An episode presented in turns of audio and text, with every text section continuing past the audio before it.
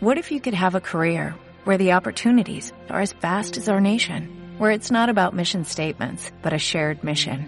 At U.S. Customs and Border Protection, we go beyond to protect more than borders, from ship to shore, air to ground, cities to local communities. CBP agents and officers are keeping people safe.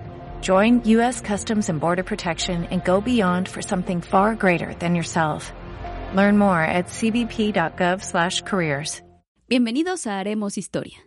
Yo soy Giselle Luna y este es el podcast que busca compartir con nuestros escuchas páginas de la historia de México, la cual está llena de cultura, héroes y uno que otro chisme buenísimo. Conmigo está mi hermano Sebastián Luna. Ya saben que él nos acompaña cada semana, pero no sabe de qué se trata el tema. Pónganse cómodos, que a partir de este momento haremos historia.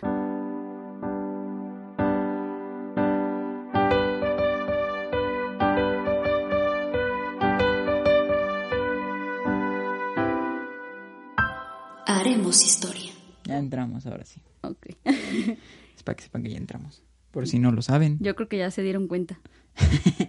Y entramos a sus oídos en este momento. Qué bonito. Qué bonita semana. Bonita semana para hacer historia. ¿Cómo está, gente? Porque siempre te pregunto cómo estás. Siempre me preguntas cómo estoy. Pero ahora hay que, hay que preocuparnos por quienes nos escuchan. ¿Cómo están ustedes? A ver. Muy bien. Yo también. Gracias. Parecemos ahora la exploradora. ¡Excelente! Mi parte favorita también. Esa también fue mi parte favorita. Este, bueno, ¿y cómo te ha ido en tu vida el día de hoy? Me ha ido muy bien, me ha ido muy bien. Ahorita estoy, este, estoy bien. La pandemia está tranquila porque, la primer pandemia porque, pues, digo, esto se ve que ya va para secuelas. Deja tu pandemia, cuarentena, ya en cuarentena vamos. Ah, sí, no, ya en cuarentena número 274, ¿no? Qué horror. Pero bueno, ni modo. Mientras podemos entretener a la gente, la gente puede aprender un poco. En los viernes históricos. Pueden escuchar un poco de, ajá, de la historia, porque, pues, o sea, ustedes no lo saben, pero allí se pasa mucho tiempo estudiando para que ustedes tengan información verídica y de calidad. Soy intelectual, muy inteligente. Exacto. Este, bueno, Échale. ¿a qué te iba a decir? Ah, sí. Este, hoy, bueno, ya sabes que estamos en octubre y estamos haciendo historias spooky. Uy, un poco spooky, sin salir un poco de las raíces de la historia, Sí. claro. Bueno, Todo. no tan spooky, porque esta es, esta es más como paranormal, no tan spooky, aunque a mí sí me da miedo. Oh, a mí no lo sé, no lo he escuchado, a lo mejor y también me da miedo. ¿Tú crees que existe vida en otros planetas? Mm, interesante pregunta. ¿eh? Gracias por planteármela. Ujú. No, pues quién sabe. Así, en serio, en serio, pues yo creo que en algún momento, ¿no? Yo creo que sí debe de existir, pero pues como, o sea, somos personas, o sea, si lo ponemos de un punto de vista más, no sé si científico, pero a lo mejor filosófico, somos seres que viven pues muy poquito tiempo. O sea, vivimos entre qué, 70, 80 años, a lo mejor 100, Ujú. alguien que tenga mucha suerte. Pero pues en 100 años realmente, o sea, aquí a lo mejor pasan muchas cosas en la humanidad, porque pues, somos seres que también avanzamos muy rápido. Pero, o sea, ponte a pensar en el universo que pasa en 100 años, pues no pasa nada. o sea, es muy poquito tiempo como para que Según pase algo. nosotros. Según nosotros, no, no sabemos. Yo creo que el universo es tan grande, digo, si es que lo que conocemos acerca del universo es real, porque pues no tengo idea de cómo comprobarlo, así que les creo.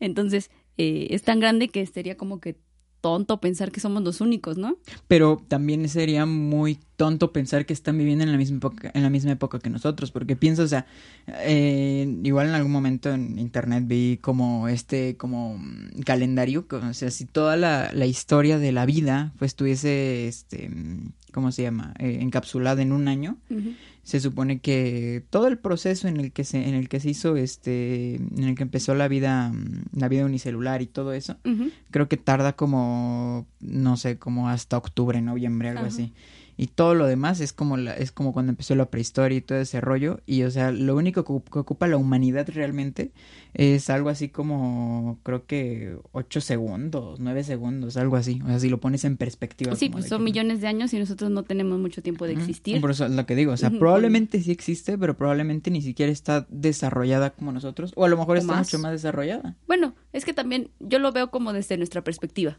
Nosotros estamos aquí y no podemos ir muy lejos en el universo. Pues no tenemos la- el conocimiento Ajá. todavía. Entonces quizá ellos estén allá, en Ajá. otro lado, igual tampoco puedan venir. Y si pueden, tampoco creo que sea como que su casa de campo, ¿no? Así de "Ay, vamos a la Tierra a ver a Ah, estos a- bastardos. A lo mejor, o a lo mejor, pues no sé, o sea, pues no sé, la luz tarda muchísimo en, en viajar y pues como en el espacio hay distancias muchísimo, muy grandes, pues en lo que pasa aquí para que llegue a verse acá, pues es muchísimo tiempo. A lo mejor y si ven para acá no ven nada, ven, a lo mejor y ven dinosaurios o yo qué sé. Mm. A lo mejor no ven absolutamente nada. O sabes también cómo lo puedes pensar. A lo mejor y sí son seres como más grandes, o sea, ponte a pensar así en un gusano tú, o sea, eh, a lo mejor para el gusano, este, ni siquiera entiende como qué pasa, pero pues tú lo ves y a ti ni siquiera te importa, No, ¿sabes? ah, gusanito, y ya, ¿no? Sí, o sea, tú no sabes, a lo mejor y somos como gusanos para ellos. Ujú. Como Lisa cuando hizo su propio de la muela, ¿no? universo en su Así. muela. Algo así me imagino que ha de ser. Pero bueno, hoy vamos a hablar un poco de ese tema. Y todo esto surgió porque yo estaba escuchando. Bueno, ya conocí el tema, pero me llamó la atención. Es una calurosa tarde de Una octubre. calurosa tarde de octubre. Es que eh, también el cambio climático, ¿quién quiere venir aquí con todo cómo tenemos este Sí, desastre? no manches. Es como no. cuando invitas a tus amigos a, a tu casa, pero está hecho un desastre. Además, hasta pena nos debería de dar que vinieran. Tenemos aquí un desastre. Pero bueno, entonces yo escuché, bueno, yo estaba viendo el tema, me estaba pensando en él. Y el 2 de julio de 1947, un objeto desconocido se estrelló en un rancho cerca de Roswell, en Nuevo México, en Estados Unidos.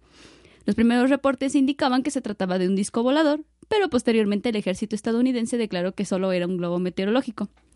Entusiastas del fenómeno extraterrestre, así como la opinión pública mundial, calificaron a esto como el mayor encubrimiento de evidencia de presencia extraterrestre en el planeta Tierra.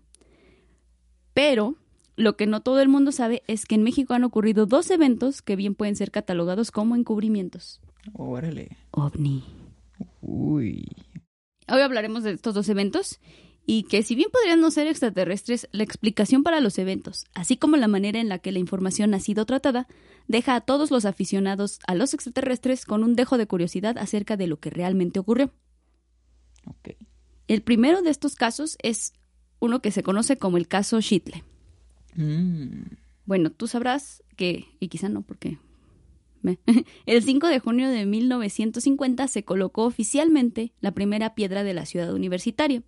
A partir de ahí comenzó la construcción del campus, campus principal de la Universidad Nacional Autónoma de México, Ok. Goya. Dentro de estas labores de construcción estuvo el de la cantera. Este lugar es un gran agujero que la UNAM prestó por varios años al entonces Departamento del Distrito Federal para que extrajera basalto para una planta de asfalto. Ok. A todas las calles de alrededor seguro salieron de ahí. Y, Sí. y, y- y chafa. Bueno, no creo que el material haya sido chafa, pero la aplicación estuvo mal porque está lleno de baches, Pues era mm, buen material, mala ejecución, ¿no? como todo aquí. Como todo en México. Ya hemos visto en varios episodios que Sí, todo era buena idea. México es un buen material, pero pues siempre con una mala ejecución. Buena idea, pésima ejecución. Sí, no, que les falla la... Eso de la ingeniería no es lo de ellos. Total. Bueno, eh, en esta cantera extrajeron alrededor de 5 millones de metros cúbicos de material. Cuando la excavación llegó al manto freático, se formaron varios lagos y ya no fue posible la, extra- la extracción de más material. Pero el 11 de noviembre de 1952, durante una de las muchas excavaciones en la cantera, fueron encontrados extraños artefactos metálicos que contenían grabados desconocidos y que se dijo entonces no podían ser clasificados por la ciencia moderna. Ok. Y aquí Ajá. está bien cool porque se comenta, bueno, hay un documento que circula como en internet y así que se supone que es oficial. Digo, obviamente no hay información oficial pública, eso es como que se filtró y ahí se, se, se, se asienta que el teniente José Alfredo Carballo García, al ver los artefactos, decidió acercarse a analizar mejor la situación. Entonces intentó tocar una de las placas metálicas, pero al tocarla cayó fulminado por una ráfaga de luz que salió de una de las estructuras. Ah, caray. Ajá. Caracas, dijeras A tú. Caracas. Tras la muerte del teniente, intervino el ejército mexicano. Ah, se murió. O sea. Sí, se murió. Ah, caray. No sé, a Caracas. Sí, Ahora sí. Murió. O sea, o sea, lo, lo tiró y murió así. Se Sí, o murió sea, luego, luego. Pues dio toques, yo creo. Pues a lo mejor, no sé qué era, ¿no? Pudo haber sido toques o... No sé si... Yo creo que sí. No sé si hay electricidad en el fondo de la Tierra.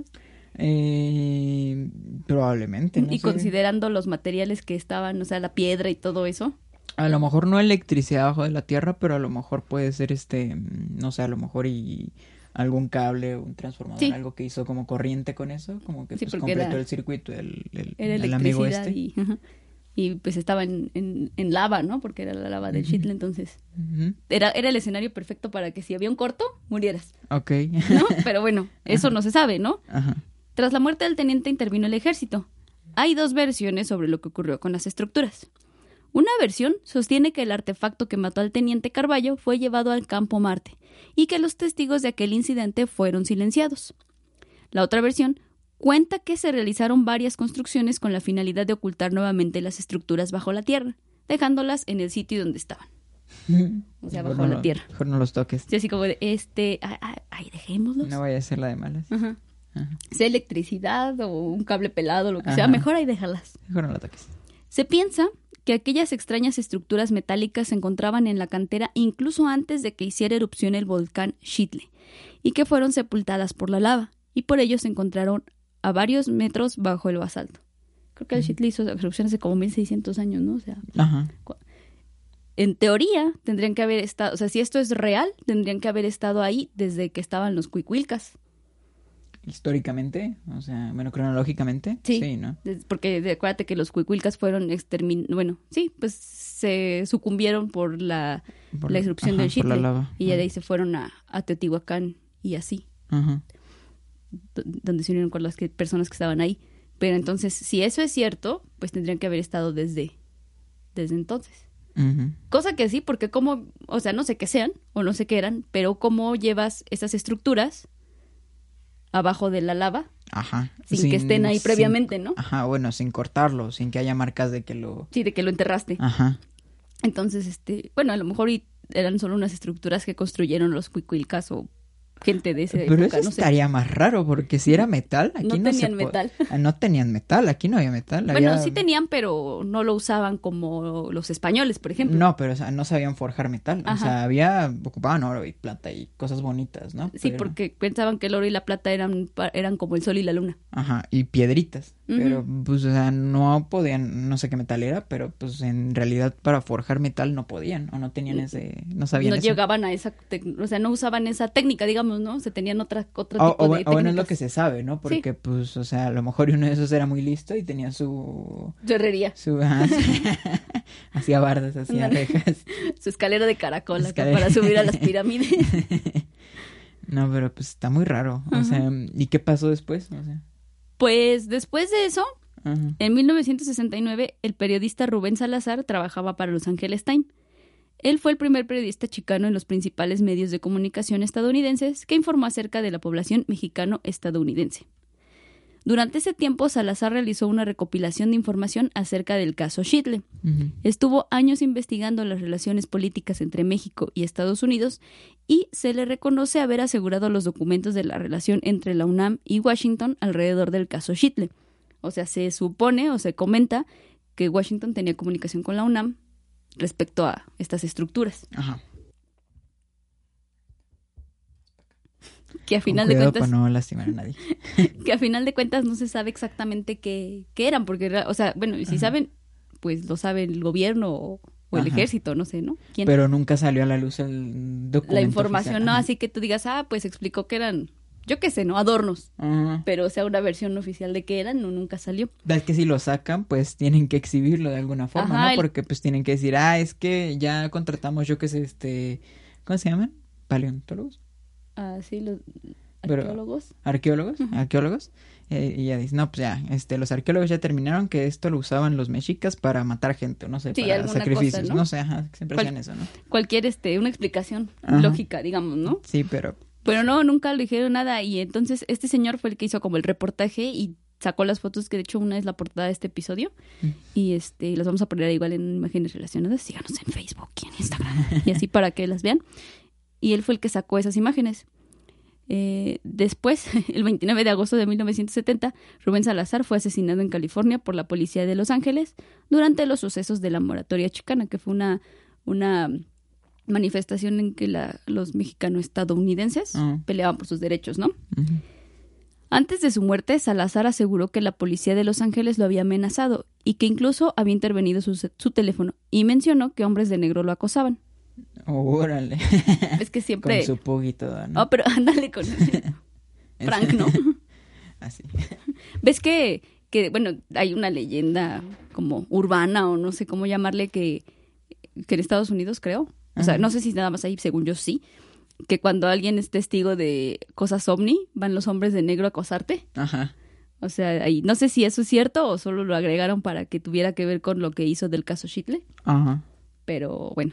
Y pues que lo asesinaran, pues fue por lo de la manifestación, pero no sé si fue como convenientemente, o sea, si se estaba metiendo con temas sensibles. Según, o sea, según las fuentes oficiales, su asesinato no tiene nada que ver con lo que hizo del caso Shitle, ¿no? Pero pues es la gente o los, los conspiranoicos lo ven sospechoso. Ajá. Bueno, sí es sospechoso, ¿no? Pero no Eh, sé. Se oye sospechoso. O bueno, quién sabe qué habrán encontrado. Puede que no sea ovnis, pero puede que a lo mejor era otra cosa que no querían que supiéramos. Sí, a lo mejor algo eh, no, no extraterrestre, algo de aquí de la Tierra, que luego dan más miedo las cosas de aquí de la Tierra, ¿no? Luego hay gente, hay gente que piensa peor que lo que uno podría Hay creer. gente curiosa. Gente muy curiosa. Total que habitantes de la colonia Santo Domingo, que colinda con la cantera, afirman haber visto en la zona actividad científica y de maquinarias extrañas. Además, actualmente la zona es de acceso restringido. Aunque también hay que recordar que la cantera es un espacio donde intentan preservar el ajolote. ¿Ajolote o acholote? Ajolote, bueno, para los cuates. Bueno, esa cosita bonita y hermosa. Así como investigan, así como investigar acerca de varias especies, tanto de plantas como de animales. Por lo que para que esto tenga éxito es necesario que no haya gente, porque no sabemos tener nada bonito sin echarlo a perder. Entonces, pues que sea de acceso restringido mm, no llama tanto la atención, tomando en cuenta que es una reserva ecológica ajá, ¿no? un y todos protegida. destruimos. Entonces, pues bueno, esto puede explicar por qué solo personal autorizado puede entrar a la parte de la cantera que es la reserva ecológica. Otra parte de la cantera es actualmente el centro de entrenamiento del equipo de fútbol Pumas. Ahí tienen canchas y oficinas. Saludos, Pumas. Así que quizá Picolín pueda tener la respuesta. Tal vez él haya visto al ovni. No lo sabemos. Pues bueno, según esto, pues está enterrado acá como laguitos y así. Ajá. ¿Quién sabe? Y no hay nadie que haya entrado, o sea, a- como al área restringida, nada más para ver si en verdad es solo una reserva ecológica o qué. Pues hay, hay, hay un documento de fotos y todo eso, pero en realidad lo único, y si tú lo ves, lo puedes ver por Google Maps, así en el satélite, y lo único que se ve pues son los laguitos que se hicieron cuando empezaron a excavar, porque pues al llegar al fondo, creo que eran como 20, 30 metros de excavación, llegaron a, se empezaron a hacer unos, unos, este, Mm, Como, como que a brotar el agua y se hicieron laguitos. Ujú. O sea, yo creo que ahí como hay como un manantial o algo así. No sé por qué siempre en Santo Domingo falta el agua entonces. Perdón. Perdón, Santo Domingo. Pero bueno, hay Pero- muchas cosas mal. Pero ovnis no faltan. Pero ovnis no faltan. ovnis no faltan. Total que las estructuras extrañas, sobre las est- estructuras extrañas nunca hubo información oficial sobre lo que realmente eran, eh, ni, ni nada. Los testigos del incidente fueron pocos y el único que reportó el caso fue Rubén Salazar y pues terminó mal y ya no le podemos preguntar. Pero, si bien los testigos del caso Shitle fueron tan solo un puñado, esto no fue así en el siguiente acontecimiento del que platicaremos. Uh, número dos. Como Dross. Número dos. ¿O cómo le dice? ¿El Dross? Ajá. Número 2. Eres el número dos. No me sale la voz del Dross, pero así dice, ¿no? Ay, Este es el 2. Ajá. Número 2. Este es el número dos. Es que habla raro. Sí. Nadie lo puede igualar. Nadie lo puede igualar. Saludos a Dross. Saludados. Este. Ah, bueno, sí. Este segundo caso es conocido como el caso Puebla. Uy, ya con ir Puebla ya da miedo. Pero A ver, tiene un buen chocolate y molito. Ah, bueno, está bien. Ah, y semitas. Y Un semitas. saludo a Puebla. Ya en Puebla no hay nada. Una vez. En Puebla, Fui. está el, en Puebla está el parque, este, el, el Volcanic Park. ¿Ah, sí? es- sí, que es este, que es un parque en una montaña que está como medio chafa. Es como un Six Flags más extremo, entre comillas. Pero la única promoción que pude escuchar de ellos cuando los busqué fue que se murió un niño ahí en los go-karts. Porque a alguien se le ocurrió poner la pista de go-karts al lado de un acantilado. ¿Pero por qué? es que es Volcanic Park, o sea, está... o sea, sí tiene que ser extremo, pero no es tan extremo, ¿sí? Es una montaña, pues yo creo que se llama Volcanic Park porque pues de ahí ves el pico de Orizaba. Ajá. El... No, No, el pico de Orizaba. el Popocatépetl. Ajá, el está en Popocatépetl. Veracruz, Ah, ¿no? sí, no, me, me norte cañón. Pero bueno, o sea, desde ahí ves el, desde ahí ves el Popo. Entonces, este, pero pues no entiendo por qué, o sea, realmente todo es montaña, pero pues creo que eh, honestamente es el peor lugar como que a alguien se le puede ocurrir para poner una pista de go-karts. Sí, lo podían poner en el planito y algo así. Sí, o sea, en la bajadita a lo mejor, pero no en las piedras. ¿verdad? Ay, Dios. Y, y ni siquiera le dieron un casquito o algo, ¿no? Mm, Sí, sí, te ponen casco, pero pues, sea, ay, ¿no has visto esos cascos de como de construcción? O Ajá, sea, ¿los son- amarillos? Ajá, o sea, son como ese tipo, son, no son de construcción propiamente, pero, o sea, son como ese tipo que literal los puedes doblar con las manos, que nada más están hechos como para que te amortigüen un, o sea, para que te amortigüen una piedra o algo que te caiga en la cabeza, ni en un tabique ni nada de eso, ni para que te caigas de un acantilado cholla. de cabeza, pero Si quiera bueno. un casquito itálica les hubieran puesto. Sí, deberían de Saludo ponerle motos, Itálica. porque pues también los go-karts tampoco son como que no creo que cumplan con los estándares de seguridad, para serte honesto. Pues mira, quizá los go-karts sí, pero ¿por qué poner la pista al lado del acantilado? No, estoy seguro de que no, digo, son esos go-karts que el pedal es un tubo y ves el motor acá con la marca de una sierra, ¿sabes? Ok. No se ve muy seguro. Pero bueno, aquí en el caso Puebla afortunadamente no hubo go-karts. Ajá, O ok. go-karts. Nuevo go-kart. Go-karts. Y por este, por lo tanto tampoco hubo niños que se cayeron del acantilado. No, nadie se cayó de Nadie cabeza. se murió por un go-kart. No, nadie cayó de cabeza en este caso. Ah, ok, va. Este caso empieza así. Alrededor de las 5.50 de la mañana del 29 de julio de 1977, Ujú. unas 300 personas se encontraban afuera de la Escuela Nacional de Educación Física. Creo que eres escuela superior. No sé, pero saludo a todos los educadores A físicos. los físicos. Esta está ubicada a un costado del Palacio de los Deportes en la Ciudad de México. Estas personas eran aspirantes a la ESEF, por lo que estaban formadas para poder inscribirse al examen de admisión de la institución. En eso, a uno de- a algunos de los aspirantes pues, se les ocurrió mirar al cielo y pudieron apresar- apreciar tres luces que volaban a gran velocidad en una dirección de sur a norte y que después dieron una especie de giro y se enfilaron hacia la zona de los volcanes. En ese mismo momento, el equipo de Estudios América se encontraba en una azotea en Villacuapa, al sur de la Ciudad de México. Estaban esperando el amanecer para filmar una escena del final de la película Picardía Mexicana, del director Abel Salazar. El equipo tenía todo listo y solo era cuestión de minutos para que comenzaran a rodar su escena, cuando notaron una especie de explosión en el cielo. Salazar le pidió a su camarógrafo, Javier Cruz, que filmara las tres esferas que surcaban el cielo de la ciudad. Así, obtuvieron la primera grabación profesional en película de 35 milímetros de ovnis en el mundo. Ok, La toma dura alrededor de 30 segundos. ok. En su película profesional. Ajá. Como si este testimonio no fuera suficiente, también empleados de la extinta empresa mexicana de aviación reportaron el, avistamiento, el avis- avistamiento, ay, qué palabra tan difícil, Está difícil. el avistamiento desde la torre mexicana, que hoy es la torre AXA, la capilla Ah, que está ajá. y también pilotos de aviones comerciales, así como operadores de la torre de control del Aeropuerto Internacional de la Ciudad de México, Benito Juárez, confirmaron haber recibido los reportes, y también ellos mismos habían detectado las esferas por medio de los radares aéreos. Además de estos testigos, es casi innegable que cualquier persona que en ese momento estuviera en el exterior y hubiera levantado la vista al cielo pudiera haber sido testigo de las tres esferas que se movían a toda velocidad por el cielo mexicano. Además, hubo reportes en otros estados mexicanos que sostienen que las tres esferas fueron vistas en Puebla, Tlaxcala y Veracruz. Además, la torre aérea de Cihuatanejo también reportó los objetos en el cielo. Órale. O sea, sí está la grabación, sí existe la Sí. grabación. ¿La puedes ver? Creo que- no sé, creo que está en internet y también hay fotos de la, de la película. ¿Neta? Ujú. Órale. ¿Y ese sí lo grabó bien? No he visto la grabación, digo, pero... Pues es una... Siempre, siempre, siempre, siempre los que graban ovnis por algún motivo ponen al que tiene Asperger para... Digo, tiene Asperger, tiene Parkinson. Asperger. Perdón, Asperger, no, no nada contra ustedes. Este Parkinson me equivoqué. Tampoco, pero pues no está padre- fácil No, es grabar. que, o sea, ves cómo graban y le hacen así, o sea... Es el maraquero, ¿no? Graba bien, o sea... Y aparte con una calculadora, ¿no? Sí, o sea, graban con el peor, con la peor cámara que pueden encontrar. No, o sea. eso es el primer este grabación profesional Ajá. que se, que ha habido que, que hubo en el mundo de ovnis, Ajá. porque pues era un camarógrafo profesional con el equipo iban a grabar para la película, o sea, no querían Ajá, grabar o ovnis. sea, ok, ok, pero pues se pre- se presentó la oportunidad y, y, pues con Y buen equipo grabaron el video. Órale. Ahora sí que el director vio la oportunidad. Pero el primero en el mundo. Sí. El primero profesionalmente grabado en el mundo. Sí. Oh. No sé si ya haya más, pero esa fue la primera en el mundo que hizo una grabación de un ovni. Ajá. Cabe señalar que ovni pues es cualquier objeto volador Ajá, identificado, no, no estamos extraterrestre, no ajá. estamos afirmando que sean extraterrestres o Sí, porque la gente rara. siempre confunde como de Como hay un ovni hay un extraterrestre. pero, pues, no, o sea. Pero si tú eres una persona que vive en una cueva o algo así y un día te sacan y ves un avión y no sabes qué es, pues estás viendo un ovni.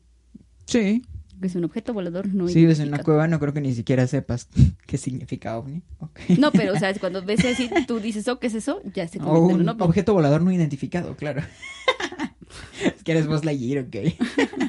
Comando espacial. Así es. Bueno, pero sí, o sea, mm, y nadie, o sea, nadie más lo grabó, aunque sea no de forma profesional. Pues no, realmente pues, no había celulares ni nada de eso y...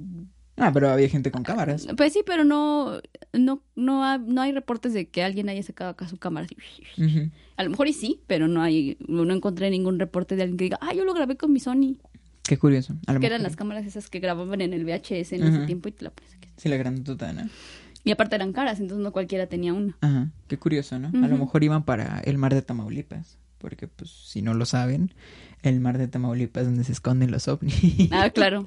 o sea, yo creí que era una, es que esto yo lo escuché en, en un stand-up de O'Farrill. Mm, hola, O'Farrill. Hola, O'Farrill, saludos. este, en su live from Pachuca, Ajá. que habla de los ovnis en, en Tampico, ¿no? Y yo dije, no, pues, yo, yo al principio dije, no, pues nada más es un chiste, pero luego lo busqué y sí es cierto, o sea, la gente de ahí sí de verdad cree en los ovnis, porque supone que cuando, creo que ya lo había dicho en el, en el episodio pasado, Ajá. pero o sea, de verdad tienen un día del ovni, de que sí, de que se ponen sombreros de platillo volador y que traen sus globitos de ovni, cosas acá. Son bien raras la gente. Ay, pero- pero qué gracia, yo quiero ir. Yo también a mí me gustaría ir, la verdad. Hay que ir. Hay que ir. Y, y, ajá, entonces, eh, es- esta gente, pues, o sea, cuando lo vieron, no, no lo pudieron grabar, obviamente. Pues, imagínate, si hubiera sido en esta época, pues hubiera muchos este videos Sí, de seguramente. iPhone 4 y así. co- Con el Nokia que apenas tiene cámara. Ajá, ese Sony que te, te ponías la cámara abajo. Así. Ajá, ¿No has visto las cámaras de Game Boy? Ah, claro. Yo tengo una cámara de Game Boy. Es así, horrible. así con esa la graban. Que Sí, no sé por ve- qué hacen eso. Que ni se ve nada. Pero bueno, bueno, o sea, ahorita pues ya no hay justificación, digamos, ¿no? Para No, ya cualquier teléfono Antes moderno. pues sí no había no había esa tecnología, pero Es como los de. Como el del ovni que también platiqué la semana pasada. De este. mm, Del, del meteorito, perdón. Que entró en. Toluca. No sé dónde entró, la verdad.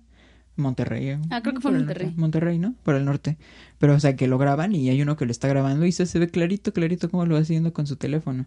Seguramente en un teléfono, pues, más o menos nuevo para poder grabarlo, aparte que soy a mi Rayson el tipo. Ah, bueno. Entonces, pero o sea, se ve como pues la cámara, o sea, estabiliza bien la foto para que en tu pulso de maraquero no afecte el video de la Sí, es que el este. ya bueno, los como los de Jaime Maussan siempre son así, ¿no? Sí, así, de ay, era ahí un ovni. Un ovni. Así. O sea, entiendo que de miedo y tiembles de miedo, pero pero no. No, aquí el señor grabó bien. ok. Eh, aparte hay muchos reportes de gente que dice, ah, es que yo iba a correr y entonces vi arriba que todos estaban viendo y vi a las cosas. Ah, así". ok. No hay más pruebas, No hay más pruebas, pero, pero hay muchos testigos. ujú, Y bueno, pues todos los que estaban formados en, en la escuela de educación física es un... O sea, es, es como un testigo fuerte porque eran muchos, ¿no? Y tú así de, ¿ya viste? Sí, ya vi. Ay, A lo mejor es como un efecto Mandela. Un día deberíamos hablar del efecto Mandela, por cierto. Pero esto no es de conspiración ni de eso. Entonces no tiene que ver mucho con historia. Pero bueno, Ajá, ah, si no sí. saben qué es el efecto Mandela, pueden buscarlo. Muy interesante. Quizá haya efecto Mandela en la historia de México. Quizá hay efecto Mandela en la historia. No lo sabemos, pero bueno, lo investigaremos. Total, que... ah, entonces hubo muchos reportes, ¿no? De que lo vieron y así. Y lo mejor es que pocos minutos después del avistamiento de los objetos en el cielo, en Puebla comenzaron a reportar que algo había impactado en la sierra, en una zona prácticamente inaccesible. Las crónicas de ese momento reportan que se escuchó el estruendo del impacto en un radio de aproximadamente 120 kilómetros. Ok. O sea, un golpazo. Como de aquí a Cuernavaca. Ajá. Aquí en la Ciudad de México a Cuernavaca son como, sí, ¿no? Como 100 y Sí, con tantos 120 kilómetros. kilómetros más o menos. Wow. Se reportó que tras el impacto, un regimiento mecanizado del ejército mexicano llegó a la zona a ver qué show, ¿no? Mm. Los periódicos también enviaron a sus reporteros y los curiosos y entusiastas de los ovnis comenzaron a llegar por millares. Mm. Testigos en Puebla reportaron que una zona fue acordonada por el ejército impidiendo el paso a los civiles Mm. y se reportó que incluso hubo presencia de agentes estadounidenses y de la NASA. Es importante mencionar que en este tipo de eventos la NASA generalmente confisca los restos de ovnis que caen con o sea, diciendo que los van a investigar y luego van a decirle a todo mundo los resultados. Pero nunca pasa. Eh, generalmente clasifican la información según como seguridad nacional, aunque pues no pasó en su nación. Porque pues estadounidenses. y todo lo que, lo que comentan sobre esto, o sea, no nada más en este caso, sino en todos los casos donde la NASA recoge los objetos caídos, es que después de que se lo llevan ya nadie los vuelve a ver ni sabe qué pasó. Ajá. O sea, nunca dice, ah, pues era una lata, ya, no pasó nada. No te, te lo devuelvo, pero ya te dije al menos que era una lata, ¿no? Ajá. que lo pongan en un museo ni nada de eso. que No. se lo, lo guardan. Sí, nadie sabe dónde los dejan. Eh, los investigadores Héctor Chavarría y Pablo Latapí se dieron a la tarea de investigar el caso. Pues sí, porque investigadores. Fueron al punto donde supuestamente había caído el ovni, pero no encontraron nada. No se sabe si porque ahí realmente no había nada o por el contrario ya habían sido recogidos los restos. Como sea, Chavarría y Latapí no se dieron por vencidos y siguieron investigando. Recibieron información de que en el poblado de Jopala, en la frontera entre Puebla y Veracruz, tenían un fragmento del ovni. Miguel Cruz, un señor de unos 70 años en ese entonces, le contó a Chavarría y Latapí que antes del amanecer escuchó un ruidazo. Había neblina y a través de esta vio como algo cayó en su asoladero, provocando una rotura en el piso. Fue a ver y descubrió que era un pedazo de metal aproximadamente de 45 por 30 centímetros. Estaba retorcido, parcialmente calcinado y casi al rojo vivo cuando lo vio. Así. ¿Cuántos son 40 por...? Sí, más o menos, un cuadrito. Ah, sí. Cuando el metal se enfrió, el señor Cruz lo tomó y dijo, ay, chale, ¿y ahora qué hago con esta cosa, no? Ajá. Y entonces hizo lo más prudente. A ver, ¿qué hizo? Se lo llevó al cura del pueblo. Pues sí. ¿Qué, haces? Pues para que le eche agua bendita o algo así. Ajá, de hecho el cura dijo, ay, esto debe ser del demonio. y lo bañó en agua. O sea. Y lo bendijo. Ajá. Y entonces dijo, bueno, pues, ¿cómo, ¿qué voy a hacer? Porque pues esto no lo voy a guardar aquí en la iglesia, ¿no? Uy, por Dios. Y se lo llevó al presidente municipal, que entonces era Antonio Hernández García. Hernández tomó el pedazo de metal, lo guardó en un arcón y le echó candado. El pedazo de metal quedó ahí olvidado hasta que Chavarría y la Tapí llegaron a preguntar por él. Hernández no quería entregarles el fragmento y después de mucha insistencia accedió a darles un cacho, aproximadamente la mitad de la lámina le dio a estos señores. Que cuenta Chavarría que la cortaron así con un cincel y un martillo. ¿Por qué la mitad? O sea. Pues yo creo que quería quedarse con un pedazo por si era algo pues, pa- pues sí, valioso. pero ¿para qué lo rompes? O sea. bueno. Si era algo valioso, creo que ya perdió todo su valor una vez que lo rompiste. A menos que sea oro o algo así, ¿no? Bueno, pues no sé, el presidente municipal pensó que era una buena idea y... Y lo hizo. Y lo hizo. y ya entonces estos señores llevaron a analizar el fragmento metálico. Lo mandaron a analizar a México, Estados Unidos y a España. A la gente que lo analizó no se les dijo de dónde lo habían obtenido para no influir en su juicio. Solo les dijeron, ay, pues me analizas esta lámina por fin, de qué está hecha. Y ya dijeron, ah, sale. Ya les pagaron y todo, pero no, no les dijeron, ah, es que es un ovni. Ni Ajá. nada, ¿no? El análisis concluyó que la lámina estaba compuesta por carbono, magnesio, silicio y cromo. Era una aleación conocida, pero difícil de conseguir. Ujú. En España se fabricaba entonces una fórmula similar, resistente a la tensión y se utilizaba para hacer resortes. Los metalurgistas que analizaron el fragmento comentaron que era la primera vez que veían esa aleación en forma de lámina y comentaron que era una pieza rara para un uso raro. O sea, bueno, no es raro que o sea, si fuera algo extraterrestre, pues no tendría por qué estar hecho de metales diferentes a los que hay en la Tierra, porque generalmente no. son, o sea, se for- según entiendo, mis tres pesos de entendimiento sobre esto es que pues todos los materiales que están en el universo pues, se formaron con el Big Bang. Sí, probablemente haya unos que no hayan llegado para acá, pero pues ¿por qué no tener unos parecidos también allá? Ajá. no? Entonces, eh, pues sí, pues o sea, los metales están ahí y los puedes utilizar. Entonces, ahí lo que llamó la atención es la manera en que lo hacían, hicieron la aleación en forma de lámina, porque aquí en, en México, en el planeta, bueno, en la Tierra no se usaba este tipo de aleaciones para hacer láminas. Les digo, eran para hacer resortes porque eran muy altos a la, muy resistentes a la tensión. Pues bueno, nadie conocía o había visto una lámina de esta aleación en particular. Y nadie nunca hizo como ninguna prueba a ver si resistía como, yo qué sé, temperaturas al espacio o algo así, como algo que probara que a lo mejor es un objeto que hubiera estado en una máquina que viajara en el espacio. Pues los que los que lo analizaron, los metalurgistas, dijeron porque el cacho está, de hecho está en internet todavía y ahí está el señor hablando este chavarría y trae la- el pedazo que sobró porque pues le van cortando, ¿no? Para que lo busquen, pues quieren informarse más. Y dice que traía, parecía, por fuera estaba gris. Bueno, así en la superficie estaba gris y que pensaban que era pintura. Pero este, ¿Está quemado o qué? ajá, ajá, que lo que tenía es que este era como un óxido que se hacía cuando Entra la estaba, atmósfera. algo cuando estaba expuesta a mucho calor. Ah, ok. Pues sí, cuando entra, pues, no, por la fricción de la, del Ujú, aire, sí, te- como muy rápido. Pues por eso entró al rojo vivo. Sí. Entonces, o sea, la cosa venía del espacio, pero todavía no sabíamos qué, qué era, ¿no? Entonces, el caso Puebla permaneció cerrado parcialmente por 13 años porque no podían saber exactamente la procedencia del fragmento.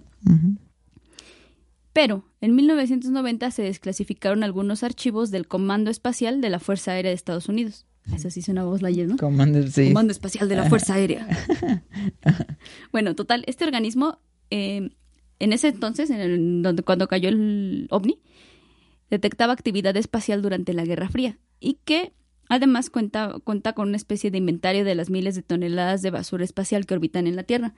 Tengo entendido que son como 30 millones de toneladas o 30 toneladas, Sí, algo así, ¿no? Es mucha cachos basura. de cohete y cosas así. Ajá, y entonces estos señores tienen como un inventario y dicen, eh, o sea, ya saben todo lo que hay, Sí, todo lo que sí, tiene sí. que haber, ¿no? Y dicen, ah, ya cayó el pedazo del cohete, no sé qué, ah, check. Sí, sí, sí. Ajá. Eso sí es cierto. Entonces, este, pues, estos señores, bueno, estos archivos se desclasificaron y los pudieron revisar. Entonces, este, Chavarría igual y la Tapi los revisaron y todo y así. Y ahí en esos archivos se pudo conocer que el citado organismo concluyó que lo que cayó en Puebla era parte del cohete soviético Cosmos 929 que había puesto un satélite en órbita. Ok.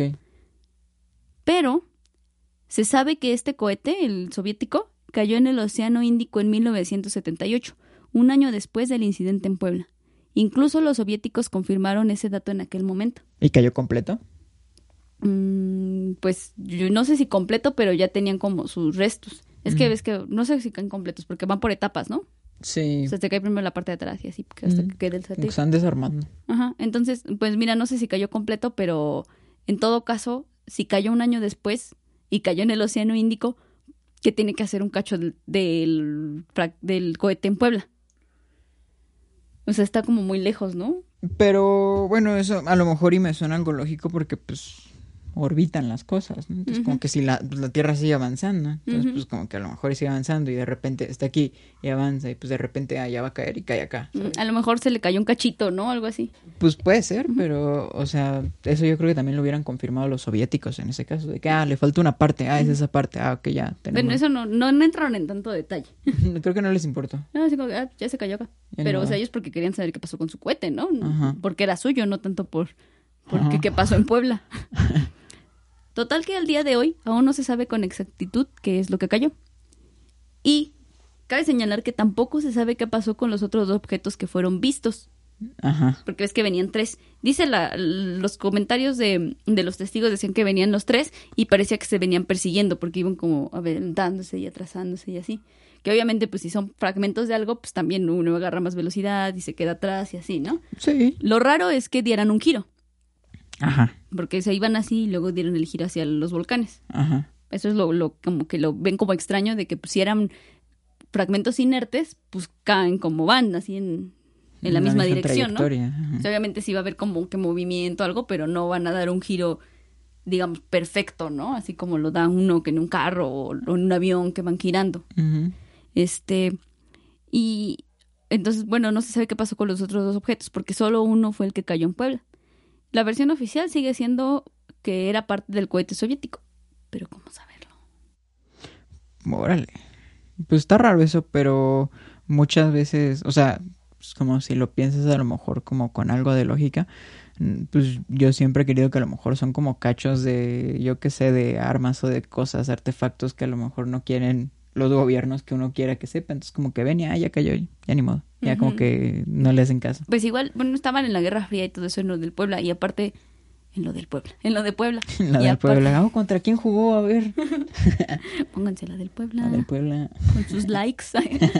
no, total que, este, ah, sí, te decía que lo que comentaban es que a lo mejor era parte de algún experimento, eh, ya sea soviético o estadounidense, y pues que, o sea, también llama la atención porque era una aeronave o un misil o, o cualquier artefacto con tecnología que era muy avanzada entonces, ¿no? Porque hacer esa aleación era algo... Difícil. Ajá, y era algo como que O sea, estaban siendo pioneros, digamos, en usar láminas de esa aleación en particular. Entonces, pues igual también da miedo. O sea, si no eran aliens o extraterrestres o lo que sea, ¿Qué estaban haciendo? ¿qué estaban haciendo? Sí, eso sí es cierto. Ay, gringos. Dejen aquí en sus comentarios Ujú. qué hicieron gringos, por de favor. conspiración. Y bueno, pues o sea, te digo, no hay más información y pero pues todo el mundo sostiene que eran extraterrestres. Pues que cuando no se tiene explicación de algo, pues la gente siempre ocurre. Siempre Ah, no, sí, siempre está padre inventar. A mí me gustan las historias de extraterrestres, ¿no? A mí también Te te, digo, sí te creo- hacen creer. Ajá, sí creo que existan, pero es lo que te digo, o sea, no es, no creo que la Tierra sea su casa de campo así de que cada tres no, yo minutos van a estar tampoco, yo tampoco, yo tampoco creo. Y digo, pero está bonito creer, ¿sabes? Es como, es como Diosito, ¿no? Cuando no tienen explicación, es como, ah, fue Diosito, y ya. Uno puede decir, ah, fueron aliens, o ah, fue Diosito. sí. Ajá. Sí, Respetamos la fe de todo respetamos mundo, la fe. Pero sí. La historia de la fe también es un tema que podríamos tocar, claro, porque tiene historias que, híjole, Que, que, híjole, que, qué cómo bárbaro. se, ¿sí? no hombre, que hay unas que se revientan. Es que la cristiandad en México fue puesta con Santa Paz. Ajá, ¿cómo? Pues obviamente no. Ah, no, pues no. Santa Paz. Ah, No, y pues que te digo que, o sea, y, y tiene mucho sentido también pensar que era un cohete, un misil o algo así, porque si te fijas, o si, si pensamos, eh, muchas de las de los avistamientos ovnis siempre son después o durante alguna guerra, ¿no? Cuando fue lo de las bombas nucleares también se reportaron muchos avistamientos Sí, ovnis. eso es curioso, o sea, pues digo, eso, uno ocuparía la lógica de que son pruebas de algo que... Ajá, o sea, no sé si ah, puedes pensarlo así. O están tramando otra cosa para la guerra, o son los aliens viniendo a ver qué hicimos. A lo mejor están divirtiendo y dicen, mira, Ah, ya se mataron. No, hombre, te dije que ellos iban ¿qué tal que tienen como un programa de tele o algo así en el que, ah, mira, en Segunda Guerra Mundial aquí está transmitiendo en vivo? Su Facebook Live. Así. de sus manitos ahí todos tontos. y ahí tienes al reportero ahí en su, en su navecita. Ah, ya lo mataron. No sé cómo hablan los ovnis. No sé si si hablan, los, los ovnis no hablan, los Perdón, los extraterrestres. Extraterrestres. Pero bueno, o sea, tienes dos, dos este, eh, que teorías, digamos, que Y que cualquiera puedes de- analizar y que son y que- interesantes, Y que cualquiera cualquiera de de ambas. dos da, no miedo, sí miedo y curiosidad, porque, o sea, si son aliens, ¿por qué vienen a vernos después de las guerras? Ajá. Y si son, este, algún gobierno, algún eh, ejército haciendo pruebas, ¿Qué están ¿qué haciendo? están haciendo? Eso da más miedo porque pues no sabes con qué van a jugar ahora para Pues matar dicen que, gente. que tienen ya el poder, bueno, o sea, que el- lo que comentabas, ¿no? Que las bombas nucleares habían sido leves, digamos. Sí, o sea, de hecho se necesita, no sé, hay como un inventario, en teoría, de cuántas bombas este, nucleares hay en, en el mundo. O sea, como que cada país tiene que tener su inventario y tiene que declararlo, como decía, mira, tengo tantas, ¿no? Y ya, los que sea que tienen, este, Arma nuclear. ajá, que tienen armas nucleares, porque hay muchos países que no. Pero creo que si detonas un 6-7% creo que de ellos, ya acabas con todos. Sí, ajá, o sea, ya tienen, tienen el poder o existe la, la posibilidad de, de acabar con el mundo en un clic. Sí, o sea, si, si alguien estuviera loco en Estados Unidos, podría agarrar y matar a todos. Trump. A literal a todos. O sea, no hay, no hay, o sea, de- físicamente no hay nada que lo detenga, más que la seguridad y todo eso, ¿verdad? Pero a ver, si alguien de verdad quiere, podría hacerlo. Y bueno, ojalá y no le truene la tacha a nuestro Sí, buen no, amigo. No normalicemos acabar con la humanidad, por favor. No, Está mal. No, Duarte. Bueno, Duarte no más les echó. Bueno, no más, ¿no? No, más les echó. Fue un chistecito nomás acá. Eh, también se pasa. Bueno, mira, o sea, sí se pasó, pero comparado con lo que podría ser alguien que tenga más poder en cuanto a armas nucleares y cosas así. No sé, México seguramente no, no tenemos tanto poder Aquí, militar, ¿no? aquí hasta donde yo sé, no, no ves, o sea, compara los desfiles que hay aquí de... Del ejército. Del ejército, o sea, pasan tres aviones, los mismos Sí. tres aviones 20 veces y ya se van. Mucho respeto al ejército, muchos saludos, pero, Y si vas en pero si les va- hace falta equipo, yo creo, ¿no? Si vas a Estados Unidos, como que cualquier escuela militar o cualquier este campo militar, algo así, tiene mucho más armamento Sí. del que hay en todo el país aquí. Entonces, este, sí, estamos raros. Está- Seguro dicen que la, la, la- lo mejor de tener un ejército es no ocuparlo, ¿no? Sí, Pero pues yo creo que no lo ocuparíamos no tanto por no querer, sino porque si es una guerra nuclear, ¿qué vamos a hacer? pues con Y no sé cómo ¿no? pasamos a- de hablar de ovnis a guerras nucleares, Nos pero es que las dos cosas dan miedo. A ver, aquí tenemos la ventaja, nos metemos a los rotoplas y ya. No ten-. tenemos una salida. No se metan a los rotoplas, no le hagan caso. No normalicemos meternos a los rotoplas, por favor. Y bueno, pues esas fueron las historias de los dos encubrimientos ovnis que ha habido en México. los dos más grandes o más famosos. Eh, sobre todo el de Puebla, pues causó mucho revuelo por la película que hubo, que grabó Abel. Ajá. Entonces, pues fue así como de, es que no lo pueden negar. Pero bueno, no sabemos a final de cuentas qué era. Las dos cosas dan miedo, tanto si era algo que fuera humano y estuvieran tramando algo raro o si era algo extra, extraterrestre. Ajá. Las dos cosas son Más allá de nuestro conocimiento, ¿no? Creo que me da más miedo los humanos, Sí. pero... Que un ovni. Ujú, Porque mira, al menos a mí no me han hecho nada los ovnis. Pero los humanos, híjole, son- Pero los humanos sí. Me O sea, levanta la mano quien se ha sentido personalmente victimizado por los humanos. Hay que cancelar a los humanos, ¿no? Sí, cancelados. Hay que cancelarlos. Y bueno, no sé si tengas Fue- algo más que agregar sobre los ovnis. Es, son casos curiosos. El caso Shitle, pues ya de alguna u otra forma, pues ya lo había escuchado, como que en este mes, pues grupos de, de la universidad y todo eso, pues empiezan a subir como ese tipo de cosas, pero nunca lo había leído, La honestamente. cuarentena los tiene muy ociosos. Pero pues ya, si ustedes a lo mejor ya habían escuchado el caso Shitle, o a lo mejor y no, pues ahorita ya saben de qué si se trata el caso más, Shitle. Déjenlo en los Si comentarios. saben algo más, pueden, mándenmelo por mensaje, yo les respondo y digo, ay, muchas gracias, yo quería saber del caso Shitle. Payaso. No, pero son cosas curiosas, Ujú. pero es como dices, o sea, fuera de que mm, sean o no ovnis, pues el mismo hecho de ocultarlo, pues sí te deja con algo que pensar, ¿no? Como algo de, ¿por qué lo escondes? O sea, si no es nada malo, ¿por qué lo escondes?